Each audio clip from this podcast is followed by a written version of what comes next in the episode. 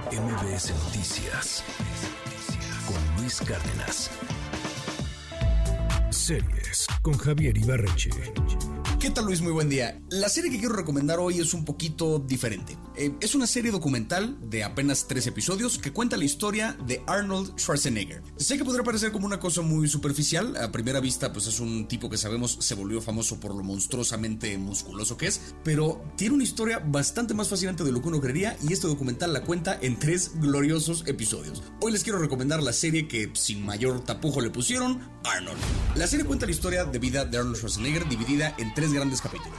Un capítulo dedicado a su faceta como atleta, otro capítulo dedicado a su faceta como actor y otro episodio dedicado a su faceta como americano, más específicamente como político. Todo el primer capítulo nos cuenta sobre la travesía de Arnold desde su infancia, el cómo descubrió su afición por el fisicoculturismo, viendo la película de Hércules de no me acuerdo qué año, en el que el actor protagonista era un fisicoculturista que entró a Hollywood justamente a partir de estar así de fuerte, y Arnold como que encontró en este personaje una suerte de inspiración, decidió que quería ser fisicoculturista y él habla mucho sobre cómo vislumbraba su futuro.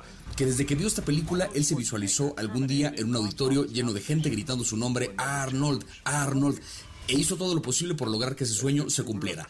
En este documental nos muestran imágenes de cómo se veía Arnold a los 16 años y es una cosa brutal. Pensar que un tipo a esa edad se ve así de fuerte con el cuerpo de un atleta de 25 años por lo menos y a los 22 años más o menos como 20, 22 años se volvió Mr. Universo por primera vez. En este primer capítulo nos hablan de su travesía como fisicoculturista, los títulos mundiales que ganó, ahora sí que cómo conquistó el mundo del atletismo en la disciplina particular del fisicoculturismo, a la que además le da una complejidad que yo no sabía que tenía. Es una buena forma como de enterarse de por qué esto sí es un deporte y no nada más una ida excesiva al gimnasio. El segundo capítulo creo que es el que más me fascinó, cuenta la historia de Arnold como actor, cómo él tenía ganas de entrar a Hollywood y es muy bonito en este capítulo cómo eh, entrevistan a varias celebridades con las que él trabajó a lo largo de los años, Jamie Lee Curtis con la que estuvo en True Lies, Sylvester Stallone con quien tuvo una rivalidad interesante en los 80 como héroe de acción y por supuesto James Cameron, el director tanto de True Lies como de las dos películas de Terminator que protagoniza Arnold y que son las que lo colocaron como la gran gran estrella de cine. Y James Cameron cuenta que en un momento cuando le preguntó a Arnold como, oye, ¿cómo es tu proceso actoral para darme más o menos una idea de qué hacer contigo? Y Arnold, Arnold le dijo como,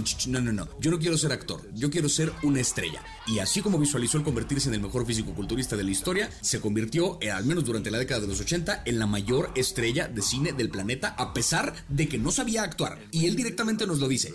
Es de verdad, o sea, para quienes crecimos con las películas de este personaje, que no son pocas, entre las películas de acción, las películas de comedia, Terminator, Gemelos, este, la del regalo prometido, prometido hace como un recorrido muy, muy interesante, muy divertido sobre su carrera como actor en estas películas, sobre su carrera como empresario también por fuera del mundo del cine. Y el tercer capítulo lo dedica ya directamente a su vida como político.